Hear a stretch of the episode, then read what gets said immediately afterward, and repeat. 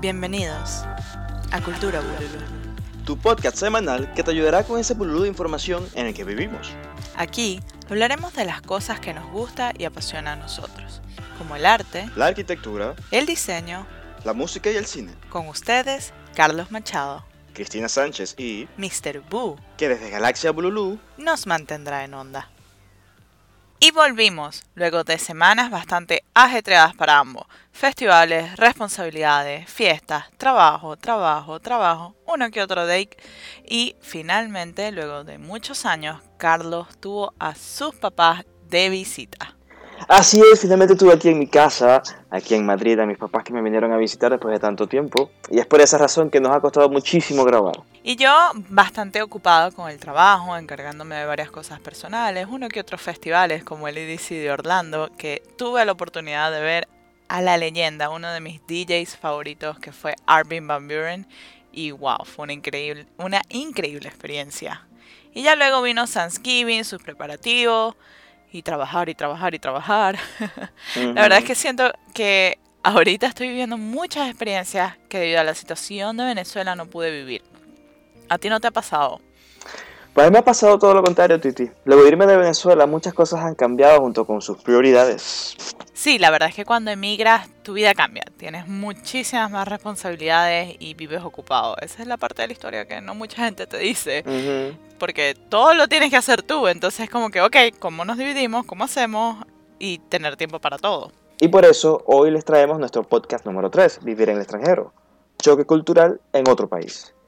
Ahora bien, ¿qué es un inmigrante? Un inmigrante es una persona que llega a un país diferente de aquel de que procede con, con el objetivo de establecerse en él, hacer vida en él, trabajar, estudiar y todo lo que conlleva.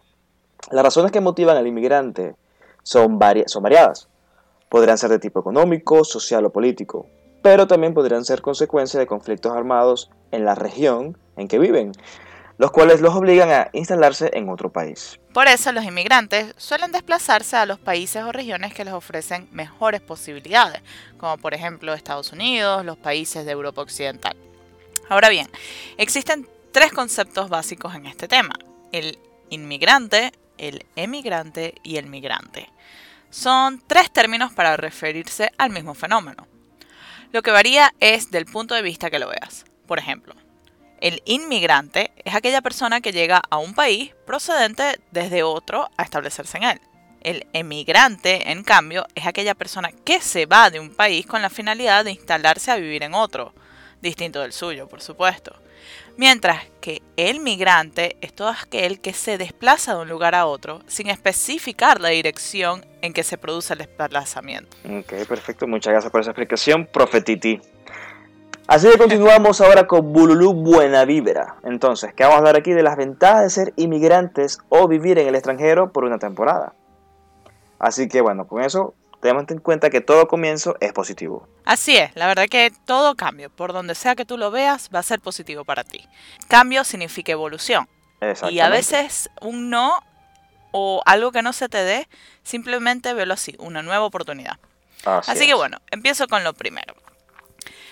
Y sigo en esta misma onda en que es una nueva oportunidad de comenzar de cero, de escribir tu propia historia, de dejar atrás todas esas cosas y reinventarte a ti mismo y, y- empezar fresco. Exactamente. Reinventarse. Y bueno, también serás más fuerte e independiente.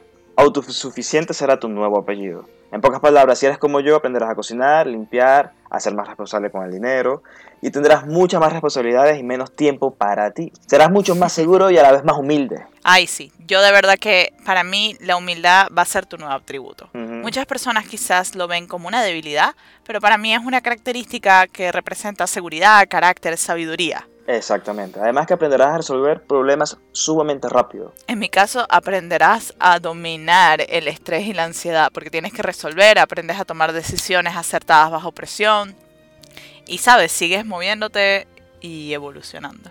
Así es. Tu paladar también experimentará nuevas experiencias gastronómicas. Claro que sí, vas a probar todo tipo de nuevas lenguas y sabores. si saben a lo que me refiero. Tendrás amigos con otra cultura. Conocerás gente nueva. La palabra amistad tomará un nuevo significado. Será familia. Pues forjarás relaciones más fuertes en poco tiempo.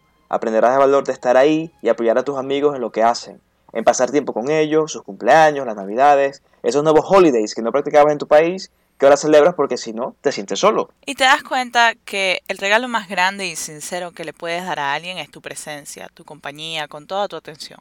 Yo tuve la fortuna que me mudé con mis padres y eso fue un gran apoyo para mi proceso de adaptación.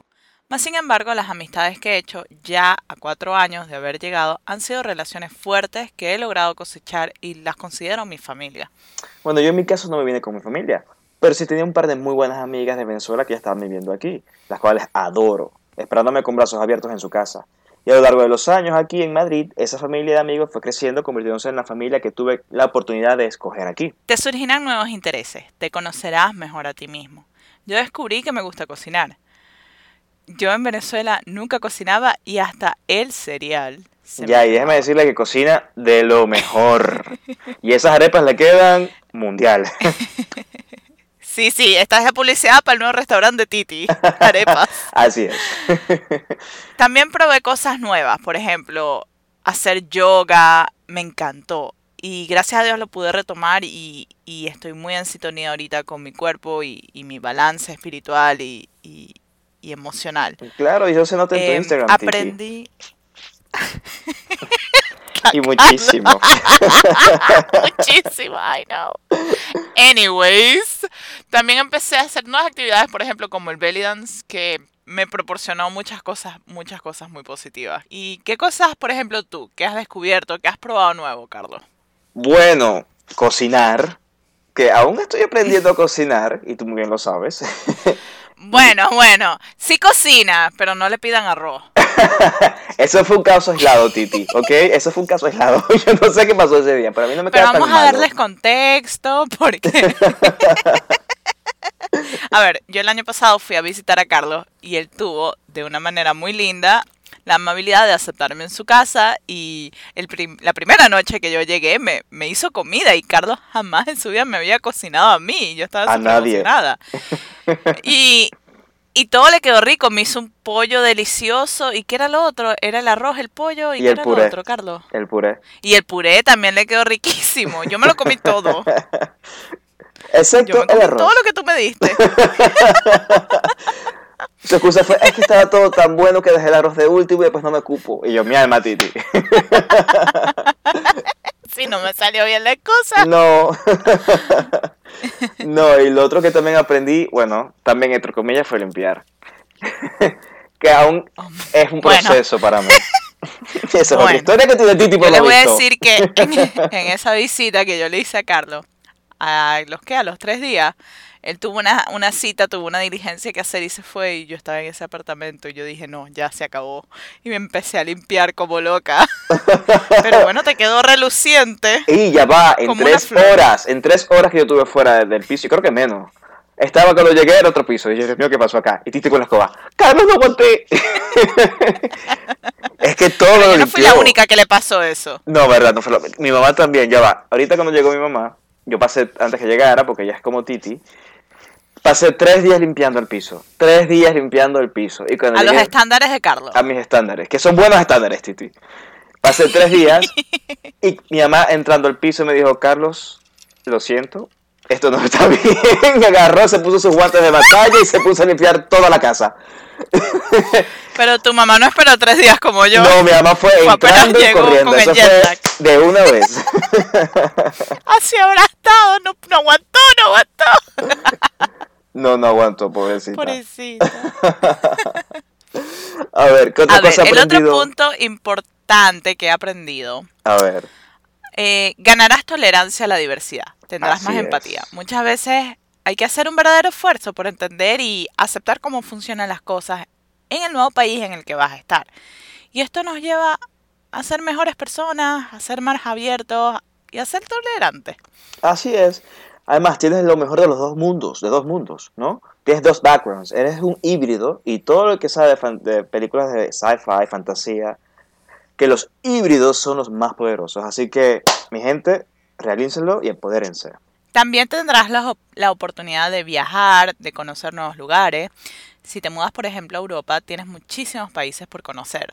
Si te, si te mudas a lugares como Estados Unidos, Canadá o Australia, tienes la oportunidad de conocer muy bien el país donde vives y convertirte en un verdadero local.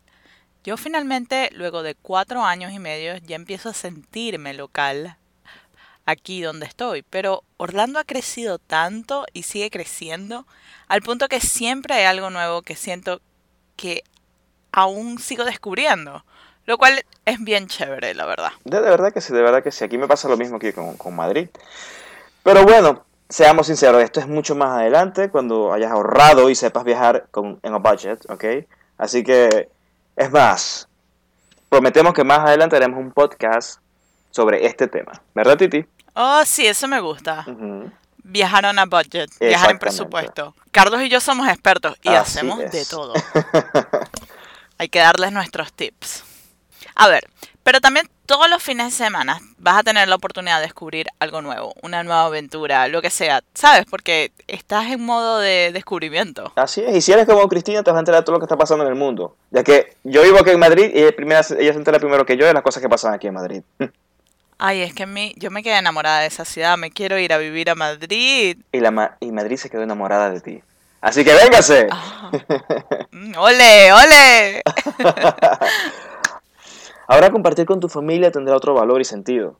Apreciarás cada oportunidad de compartir juntos, extrañarás las cosas más simples, pero de gran calidad, como hacer la sobremesa. Eso significa, bueno, sobremesa es quedarse pues de comer hablando, echando cuentos. Como también visitar a, a tu familia que vive cerquita y solo verlos a echar los cuentos. Sí, yo extraño muchísimo salir, Sí. estar haciendo diligencias y, ay, estoy sola, estoy aburrida. Hey, fulana, ábreme la puerta. estoy afuera". Exacto, exacto. Eso a mí me hace mucha falta como eso. nunca. También puedes aprender un nuevo idioma. Cuando yo vivía en Venezuela le dediqué muchos años al inglés y cuando llegué aquí me di cuenta que no sabía nada. A ver, les explico. Yo podía entablar una conversación larga en el, ámbito social, pero cuando empecé a trabajar, que necesité un vocabulario más específico y especializado en el área de la arquitectura, me di cuenta que no sabía nada. Y bueno, ya poco a poco empecé a aprender y, y me fui familiarizando y bueno, ya eso pasó. Pero y vas perfeccionando y es parte de tu aprender y todos los días Claro. sigo aprendiendo nuevas palabras y, y cómo pronunciarlas. Siempre me echo mis pelones mortales en, en- en pronunciación y digo unas locuras. Mi familia me tiene todo un glosario de palabras extrañas que he dicho. Pero bueno, es parte del encanto. Uno siempre sonríe, mueve el pelo y sigamos. Ay, tan sencilla. Yo por mi lado me conformo con mi inglés machucado. Además, hay muchas otras maneras de hacerse entender, así que bueno. Yo estoy esperando que salga ese dichoso app que uno habla y te traduce una vez. Ya que, sí, es que yo te cuento algo, yo fui para París y eso fue un desastre. Fue un desastre, yo no... Pero Carlos, para eso está Google Translate. ¿Cómo que Google Translate? De hecho, tú que escribes, te escribes la frase, te la traduce y le das a la cornetica y te la dice en el idioma que es. Mentira, ¿en serio? Ay, Carlos, no puede ser que no supiera. Dios mío, Bueno, ¿en qué cueva está este hombre metido? qué buen dato, Titi.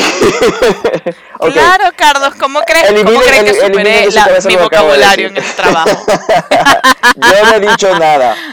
Sigamos, sigamos, Titi. Y uno de mis puntos favoritos de las cosas positivas de emigrar o pasar una temporada viviendo fuera es que vas a conocer tanto, vas a saber de tanta gente diferente, vas a aprender de nuevas culturas, que te vas a convertir en un citizen of the world, un ciudadano es, del mundo. Con un currículum competitivo. Y que será súper interesante. Imagínate cuando estés en un date y que le andes hablando así a- Claro. y echándole cuentos a, al chico, a la chica que te gusta. ¿Sabes? Conversación, divertido. Claro. Eso Pero te- bueno. eso- uno gana puntos con todo eso, créeme. Que te lo digo yo. es. Pero bueno, aquí poniéndole un poquito de realidad, sé que en algunos momentos vas a querer rendirte, pero será la misma experiencia la que te va a brindar las herramientas para levantarte y seguir adelante. No es todo sencillo y fácil. Yo vine acá como estudiante y después me tuve que dar como, hacer todo el visado para quedarme como, como trabajo. Es todo un proceso, es un dolor de cabeza, abogados para acá, abogados por allá, abogados por allá, papeleo para acá. Fue un proceso enorme, pero al final ajá, lo logré, ya tengo mi trabajo, ya tengo mis papeles en regla. Pero vamos, eh, hay, que, hay que echarle, hay que echarle, hay que echarle pichón para poder lograr las cosas, porque nada te lo van a poner en, en bandeja de plata. Tienes que luchar por lo que quieres. También hacer nuevos amigos, buscar pareja, eso es otro tema, porque son culturas distintas, ¿me entiendes? Pero Sí, todo yo vale creo la que pena. Vamos a tener un podcast especializado en eso. Eh, sí, también. Porque yo lo estoy sufriendo todavía. O sea, es parte de la adaptación. Yo, yo creo que ahorita, después de cuatro años y medio, es que digo, ok, I can consider un, un americano, ok, lo, lo, ok, ah, yo, I think I can handle it. Sí, pero. Pero antes era americano, jamás latino, denme un latino. bueno, no es fácil, ni para los que tienen papeles. Lo importante es cómo lo tomes tú y que seas resiliente al respecto. Exactamente. Si te caíste, te levantaste, aprendiste y seguiste. Yo aún, por ejemplo, como les decía, o sea, todavía me estoy adaptando en muchos aspectos, en- con muchas cosas. Y no, no, no por nada malo, pero es, parte de ese proceso y, y la verdad que, que te mantienes más activo porque estás atento siempre a, a- ajá, ¿qué voy a aprender hoy? También habrá momentos en que te sentirás culpable porque dejaste tu país, porque dejaste a tu familia, a tus amigos, que te perdiste la boda de tu mejor amiga desde los 7 años, estar ahí para compartir esos momentos con ella y te lo vas a reprochar muchísimo. Pues exactamente, no pudiste estar con tu familia en momentos duros y no tuviste los recursos para comprar el boleto de avión cuando un familiar se enfermó o simplemente no tenías vacaciones. Así es simple, porque vamos, tienes que trabajar todo el tiempo, estar pendiente de muchísimas cosas a la vez y es imposible, de verdad que al momento sientes que es imposible y te estás ahogando. Pero bueno, como dije anteriormente, hay que echar para adelante. Así es. Ser inmigrante es una etiqueta que creo que no se va. Una vez que emigras, siempre serás inmigrante. Y a veces quizás no vas a encajar. En es- en este nuevo país en el cual vives carece de tus recuerdos, de tu historia, de tu cultura. Te va a hacer cuestionar a dónde perteneces, por qué el lugar que llamabas hogar ya no lo reconoces tampoco. Quizás se dé el momento en que cuando vuelves a tu país, después de un largo periodo de estar afuera, habrán cosas que ya no entiendes, no estés de acuerdo, simplemente ya no van contigo. Así que a veces, a veces dicen que esa es como que la maldición del inmigrante, que ya no vas a encajar más y no vas a ser ni de aquí ni de allá. Así tal cual, Titi, y serás un inmigrante en tu propio país, lo cual es lógico porque tú has cambiado.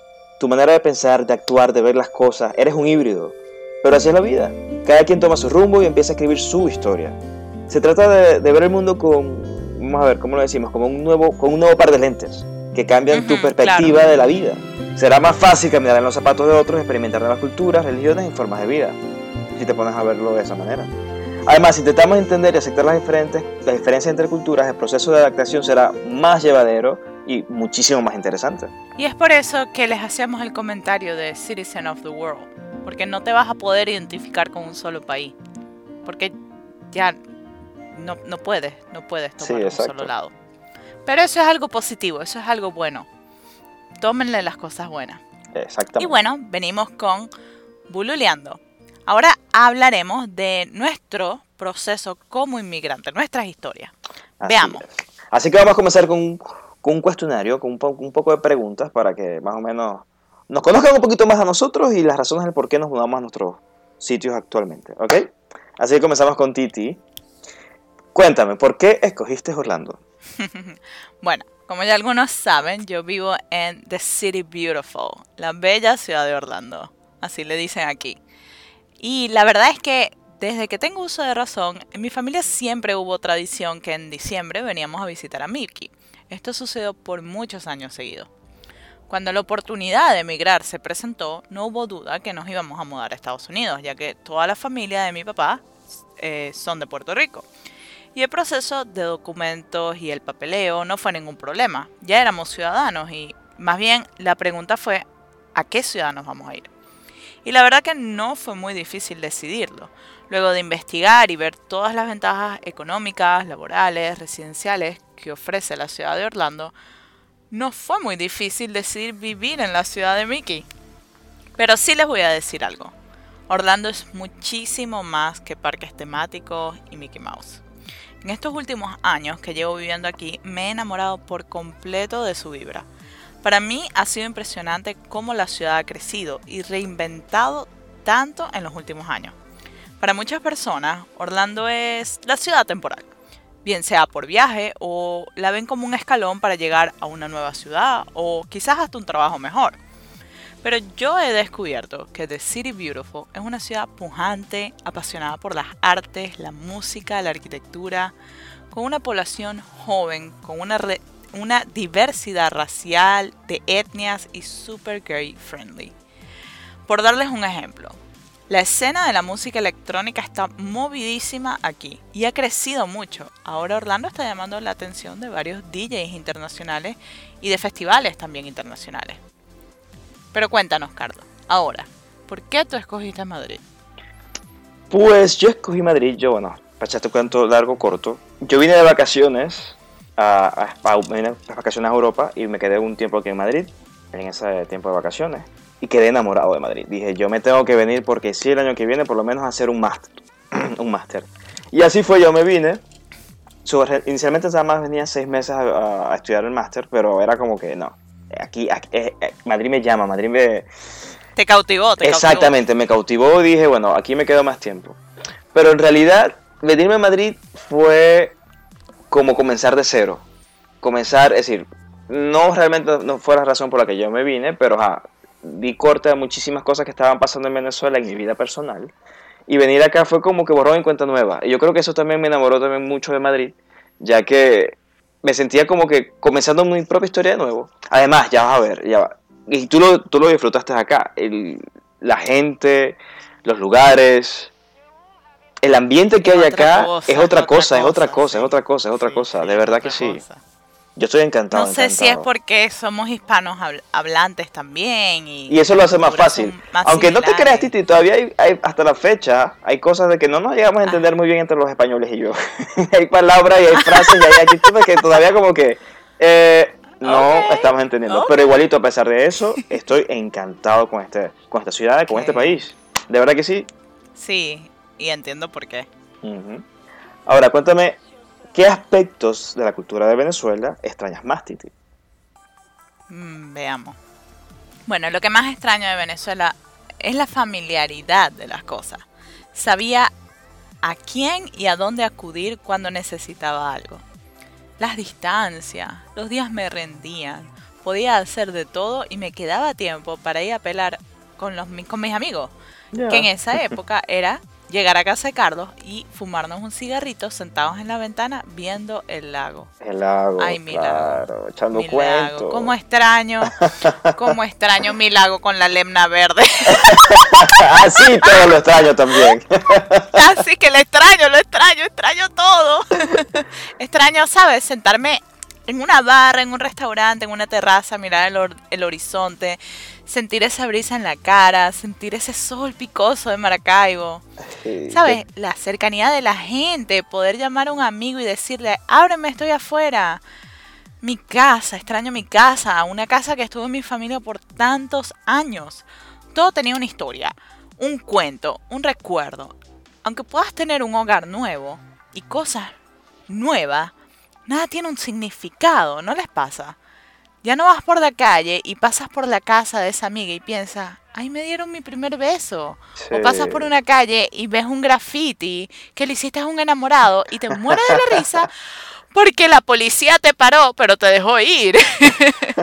Creo que extraño eso, mi, mi, mi calle de los recuerdos, ¿sabes? Sí, te entiendo perfectamente porque yo, yo, yo, realmente opino lo mismo que Titi. ¿Okay? Y ya yo no me tienes que preguntar porque ya voy a responderte una vez. creo que todos los que nos mudamos fuera nos sentimos igual. De verdad que sí, extrañamos esas, esas, esos pequeños detalles, esas pequeñas cosas que Titi estaba nombrando anteriormente. Eso, eso se extraña.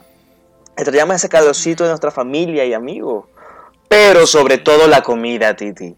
No, ya va, Titi. No importa qué tantas opciones tengas en tu nuevo país, pero nunca comes esas hamburguesas que te comías después de una buena rumba que bañabas, que la llenabas de salsa, esa salsa blanca que no sé cómo se llama, pero que te la comías con ese gusto a las 3 de la madrugada. Ay, deme un pan con queso. Un pan con queso. Ay, Dios mío, Titi.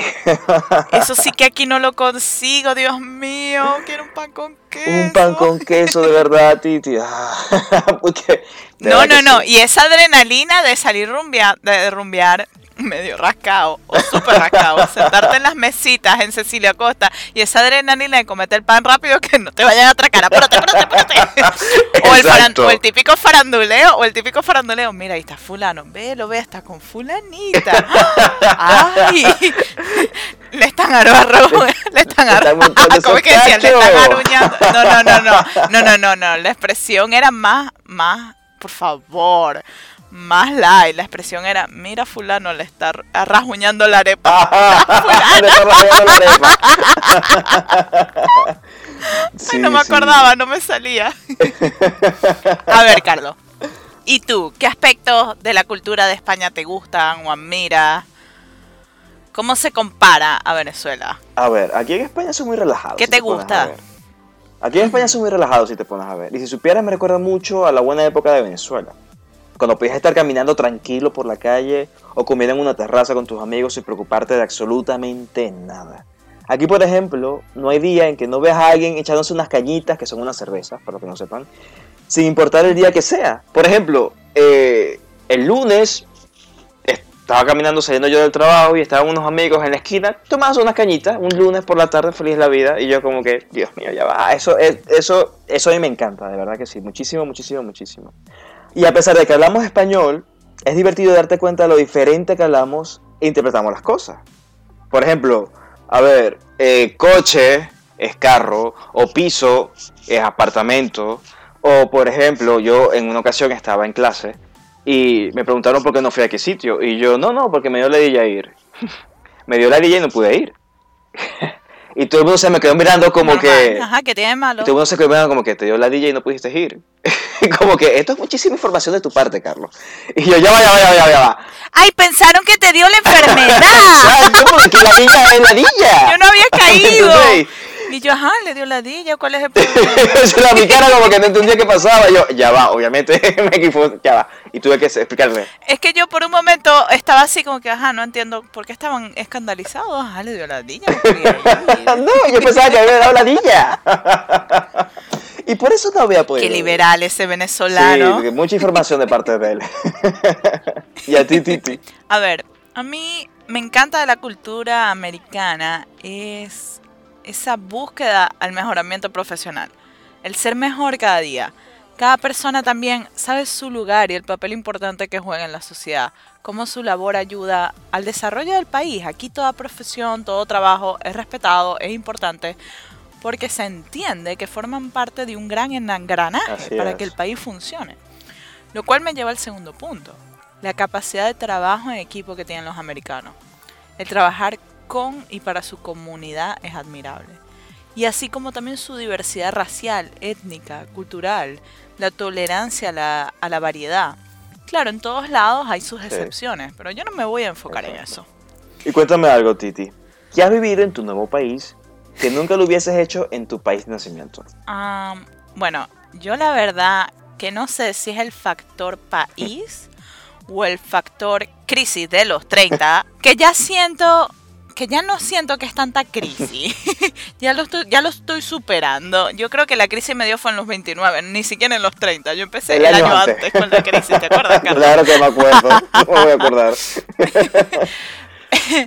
Pero he tratado de vivir la vida, de tener experiencias nuevas, de probar cosas nuevas, cosas sanas, por supuesto, no me malinterpreten. Por ejemplo, me, me, me desdije a mí misma, voy a hacer todas esas cosas que toda mi vida he querido probar y que por bien sea por trabajo o por plata o porque no tenía tiempo, siempre lo poste- postergaba y lo dejaba para después. Y una de esas fue empezar yoga, hacer belly dance, eh, me lancé en paracaídas, ir a algunos conciertos. En Venezuela a veces no me daba para hacer eso. Y ojo, esto no fue de un día para otro. No fue el primer año, no fue el segundo año. Les estoy hablando del tercer y cuarto año. Es cuando ya tú empiezas, ¿sabes?, a, a- a establecerte. Ya, claro, a, a settle down, como decimos, como dicen ustedes por allá. ¿Y tú, Carlos? Bueno, yo por mi parte, tener tres traba- trabajos a la vez, Titi. Dios, ya va, yo nunca había trabajado tanto en mi vida. y de distintos, Sí, di- diferentes de trabajo. Es decir, desde, por ejemplo, entregando panfletos en la calle, trabajar de noche, intentando que la gente vaya a un bar o lo que sea, lo que llaman aquí relaciones públicas.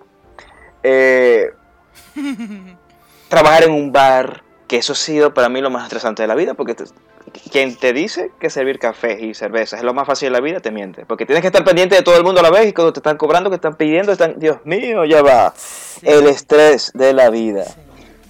También trabajar en un supermercado. muy montando cajas, subiendo cajas, limpiando, en cajas, de todo, de todo, de todo, de todo, de todo. Pero son cosas que uno va aprendiendo, cosas que uno no sabía que podía hacer y las hace. Inclusive he trabajado en la televisión en una serie. de todo un poco. Qué de... cool, dentro de poco vamos a tener a alguien famoso porque lo van a descubrir y se van a dar cuenta de este potencial y este atractivo increíble de este hombre. Sobre todo eso. Claro que sí. Ve que yo soy tu pareja en tu primera premia. ¿Te imaginas?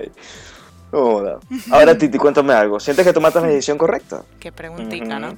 Bueno, no te voy a responder con un sí o un no rotundo. Y es que desde que me mudé de Venezuela, mi vida dio un vuelco de 180 grados. En estos últimos cuatro años, me he conocido a mí misma como nunca antes lo había hecho. He aprendido muchísimas cosas nuevas. He madurado, me he probado a mí misma muchas cosas. Sabes, aprendes a resolver, aprendes a ingeniártela, la palabra independencia toma un nuevo sentido para ti. Aprendes a ver sin paradigma, a no juzgar, a ser tolerable. Y confirmas lo positivo que es la diversidad de razas, de religión, de cultura, de género. La riqueza que te trae ser tolerable y aceptar la individualidad de cada persona. Pero lo más valioso que yo he aprendido, o mejor dicho, que he desarrollado más en estos últimos años ha sido la humildad, porque estás como aprendiendo a caminar de nuevo. Necesitas apoyarte en ciertas cosas, en personas, para no caer y seguir andando. Estás reconociendo tu nuevo contexto. Estás en esa etapa esponja, absorbiendo todo a tu alrededor, analizando cómo funciona todo y adaptarte. Te das cuenta de que aprendes de todo el mundo, que a veces de quien más lo espera no te ayuda o guía, pero de quien menos lo espera sí. Realizas que en conjunto se llega más lejos, más rápido, que desconocidos se pueden convertir en tu familia y que viejos amigos en extraños. Que el hecho que sean de la misma nacionalidad o de la misma ciudad no significa que serán amigos o que habrá empatía. Que la familia es tu roca, es tu apoyo, es esa gasolina que te da ánimos de seguir adelante. Y al pasar esos nueve meses entiendes que cada quien está ocupado tratando de salir adelante también. Ocupado con sus quehaceres de la vida diaria, trabajo, estudios, familias, hijos, más trabajo, las largas distancias. Y entendemos que cada hora y minuto debe ser aprovechado al máximo para poder cumplir con todas las responsabilidades de tu casa, de tu vida personal. Cosas que en tu país no te encargabas, pues tenías ayuda y no habías realizado el tiempo y el esfuerzo que consumían. Entonces, cuando menos te lo esperas, ya estás adaptado en tu propio ciclo y en continuo movimiento. Y ya parar es un lujo. Esa es mi respuesta. Tú la puedes interpretar como quieras. Pues muy bien, Titi. Yo, como buen maracucho, voy a cortar y pegar todo lo que dijo Titi. Porque de verdad yo me identifico con todo lo que acaba de decir Monografías.com. Monografías.com, así es. y además, yo creo que la mayoría de nosotros nos, identificamos con lo que acabas de decir, de verdad que sí. Y sí, hay veces que yo me pregunto si tomé la decisión correcta, sobre todo en esas, en esas épocas, en esos momentos difíciles. Pero yo creo que eso es normal y hay que echar para adelante, como quien dice. Algo que sí estoy valorando desde que estoy viviendo aquí es todo ese esfuerzo que han hecho mis padres para sacarnos a mí y a mis hermanos adelante. Y como ellos de cero lograron tanto. Y esa, y esa es la mentalidad que ahora tengo, ¿no? Porque es tanto trabajo que uno tiene encima y uno tiene que buscar siempre como un balance en todo. Y yo creo que, que yo no hubiese llegado a entender la situación de todo, de cómo ellos echaron para adelante si yo no hubiese estado pasando por lo que estoy pasando en esta época acá. O si me hubiese quedado en Venezuela. Jamás en la vida. Porque, por ejemplo, ya puedo entender por qué mi papá tenía que pasar tanto tiempo trabajando y casi no podía compartir con uno. Y como mi mamá también, cómo lograba ella buscar ese balance para que todo funcionara en la casa. De verdad de que es que uno se da cuenta de tantas cosas, como estás diciendo tú anteriormente, Titi. Uno en Venezuela tenía las facilidades de ayuda de muchísima gente, pero cuando tú estabas a vivir solo, te tienes que encargar de tantas cosas tú mismo, de que a veces sientes que tú no puedes. y comienzas a valorar. Exactamente, así es. Claro, claro, así es. Así que ven, es positivo. Por donde lo veas, es Así positivo. es. Y nos vamos ahora con Cultura Bululú. Hoy les queremos comentar algunos proyectos de arquitectura que se han preocupado en aportar en este tema de inmigrantes y de refugiados. La realidad es que hoy en día, bien sea por problemas socioeconómicos de un país o por conflictos armados, miles de personas son desplazadas de sus hogares o huyen buscando una vida mejor. Si bien la inmigración tiene profundas raíces históricas en la humanidad, podría decirse que en la actualidad el fenómeno migratorio es una forma contemporánea de nomadismo temporal o permanente generado a partir de una globalizada crisis social y de valores de la sociedad contemporánea. En un proceso de cambio constante, ¿cómo la arquitectura puede proveer seguridad y estabilidad en medios del caos? Es un tema bastante controversial donde muchos se sienten amenazados por la llegada de inmigrantes a sus países. Pero ¿no debemos ayudarnos los unos a los otros en situaciones de crisis? Es ahí cuando yo pienso, si se planifica y se evita en cierta medida el crecimiento espontáneo, quizás algunas personas ya no se sientan amenazadas y se podría hacer de un proceso traumático algo más llevadero para los inmigrantes. Exactamente, Titi. Y por eso a continuación le hablaremos de dos proyectos que llamaron nuestra atención. El primero de ellos es del estudio de arquitectos con la gente. Es una modalidad de arquitectura participativa donde un grupo de arquitectos han conformado a GEN, que son arquitectos con la gente. Es una organización no gubernamental comprometida con la sociedad y las personas que hoy viven en situaciones desfavorecidas, para ayudarlos a desarrollar proyectos en los cuales se atiendan problemas reales que suplan las deficiencias de servicios habitacionales u hospitalitarios de comunidades urbanas y rurales.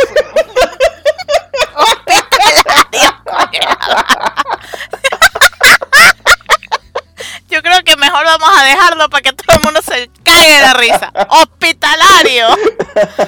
Hospitalitario. Ok, hospitalarios, hospitalarios, disculpen gente. Ok, lo Sí, vas a dejar. Ok. It's on you. Ok. Ya saben, hospitalario, no hospitalitario. a ver. Tienen un- esta gente tiene un proyecto bastante interesante llamado la Ruta Migrante. Eh, la Ruta Migrante es una ruta de todos los inmigrantes que van del sur al norte. En esta ruta, AGEN eh, quiere hacer intervenciones arquitectónicas en puntos críticos de tránsito migrante. El objetivo es contribuir a mejorar la calidad de vida de los migrantes y ofrecerles un mejor albergue o ayudar a mejorar las instalaciones de las organizaciones no gubernamentales que les brindan apoyo a los Ok. inmigrantes. Y entonces trabajan en tres rutas. La primera, las patronas. Son un grupo de mujeres voluntarias de la comunidad La Patrona en la localidad de Guadalupe, que desde 1995 dan alimento y asistencia a migrantes en su paso por Veracruz, principalmente en las vías del tren La Bestia.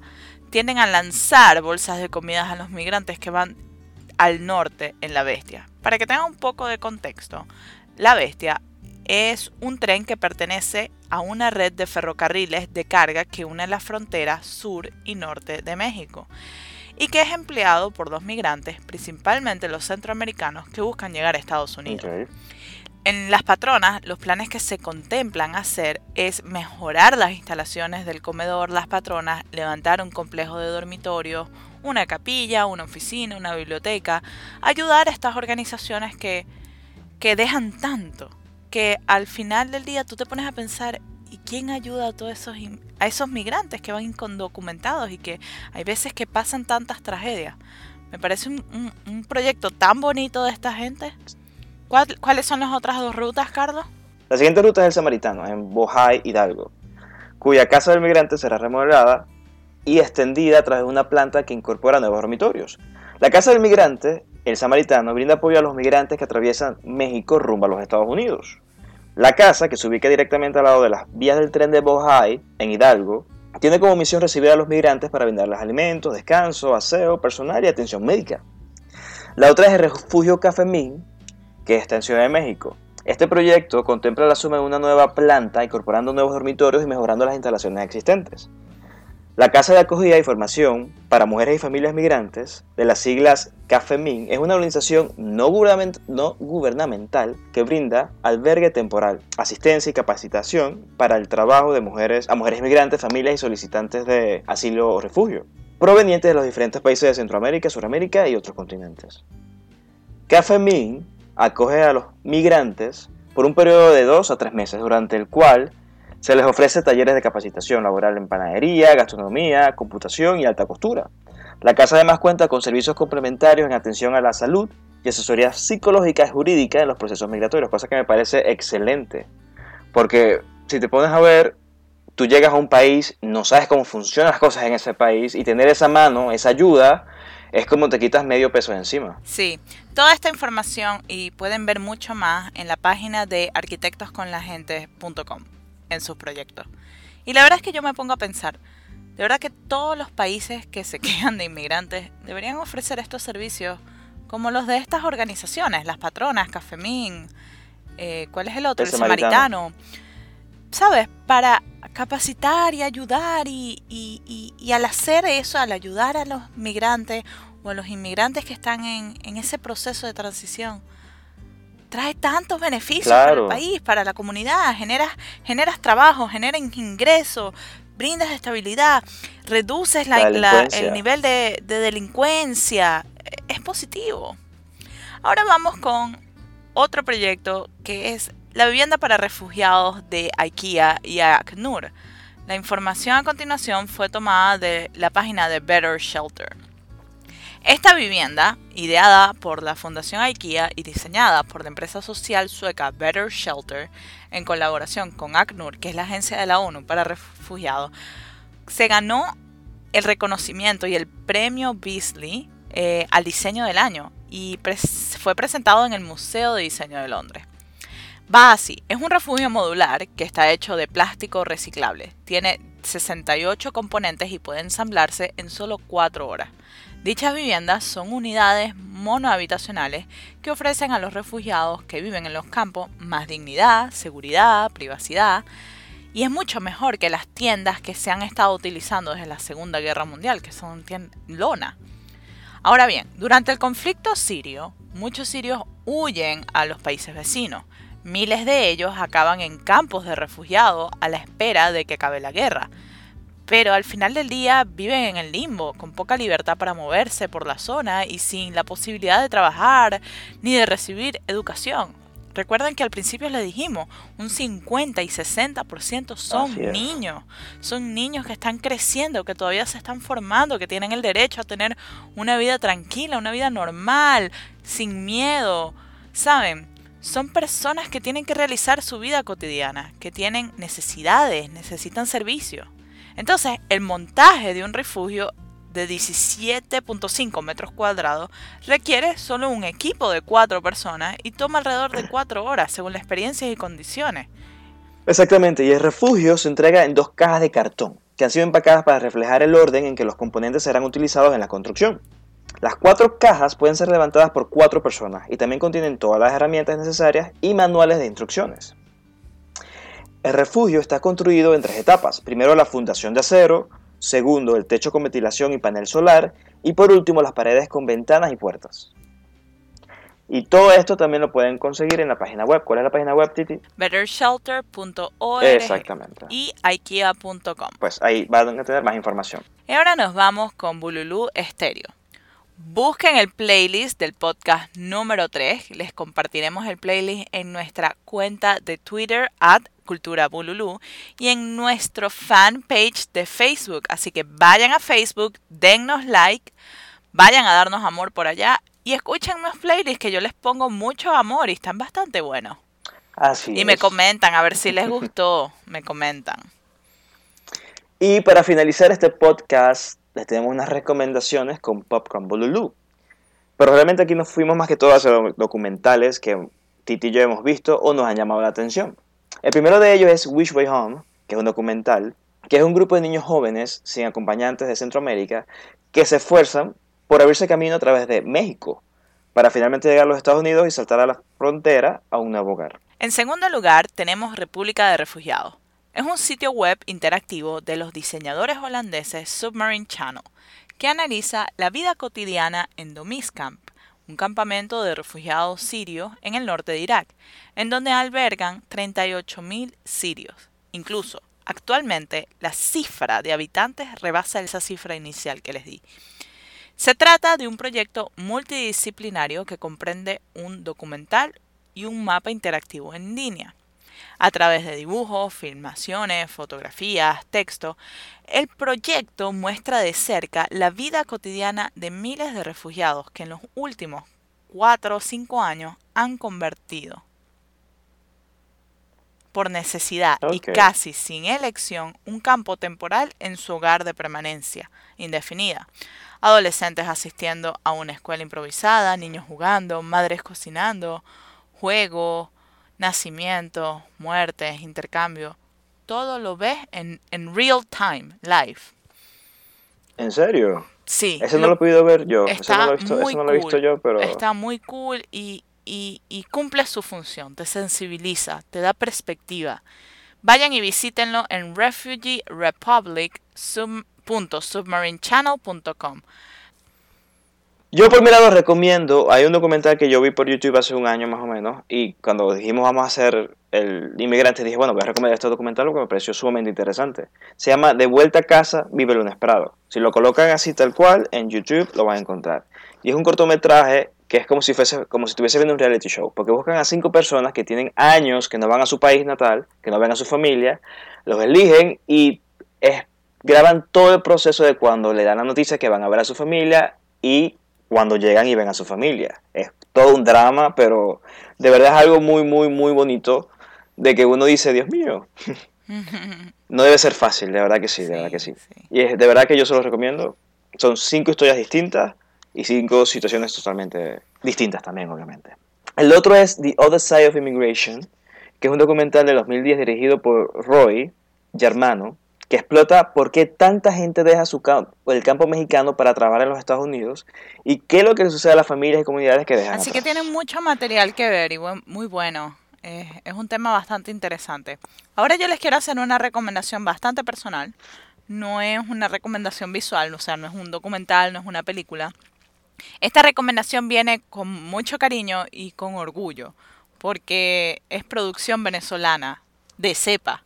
Eh, les quiero recomendar el libro de Relatos Venezuela.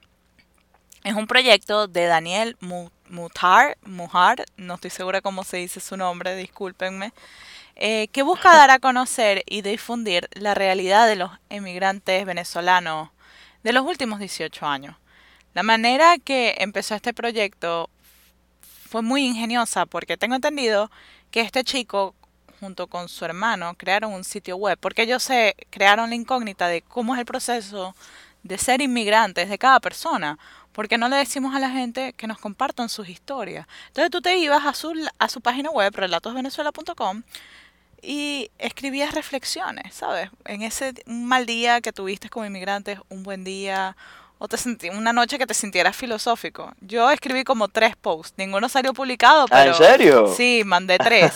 y fue así que lo conocí y, y me dio mucho orgullo y mucha felicidad por este chamo que tuvo la oportunidad de publicarlo y le está yendo muy bien. Y de verdad que me parece que es un material que va a quedar para la historia de Venezuela. Y está muy bueno. Vayan y búsquenlo porque se van a sorprender. No son solo historias de los inmigrantes, son historias también de los que se quedan. Y bueno. Ah, Está bien chévere. Búsquenlo, búsquenlo, de verdad que sí. Y bueno, eso fue todo por hoy. Esperamos que les haya gustado este podcast. Volvimos, volvimos. No nos volvimos, vamos. por fin volvimos. No nos vamos a desaparecer más. Aquí estaremos semanalmente. Compártannos, recomiéndennos. Los queremos. Bye.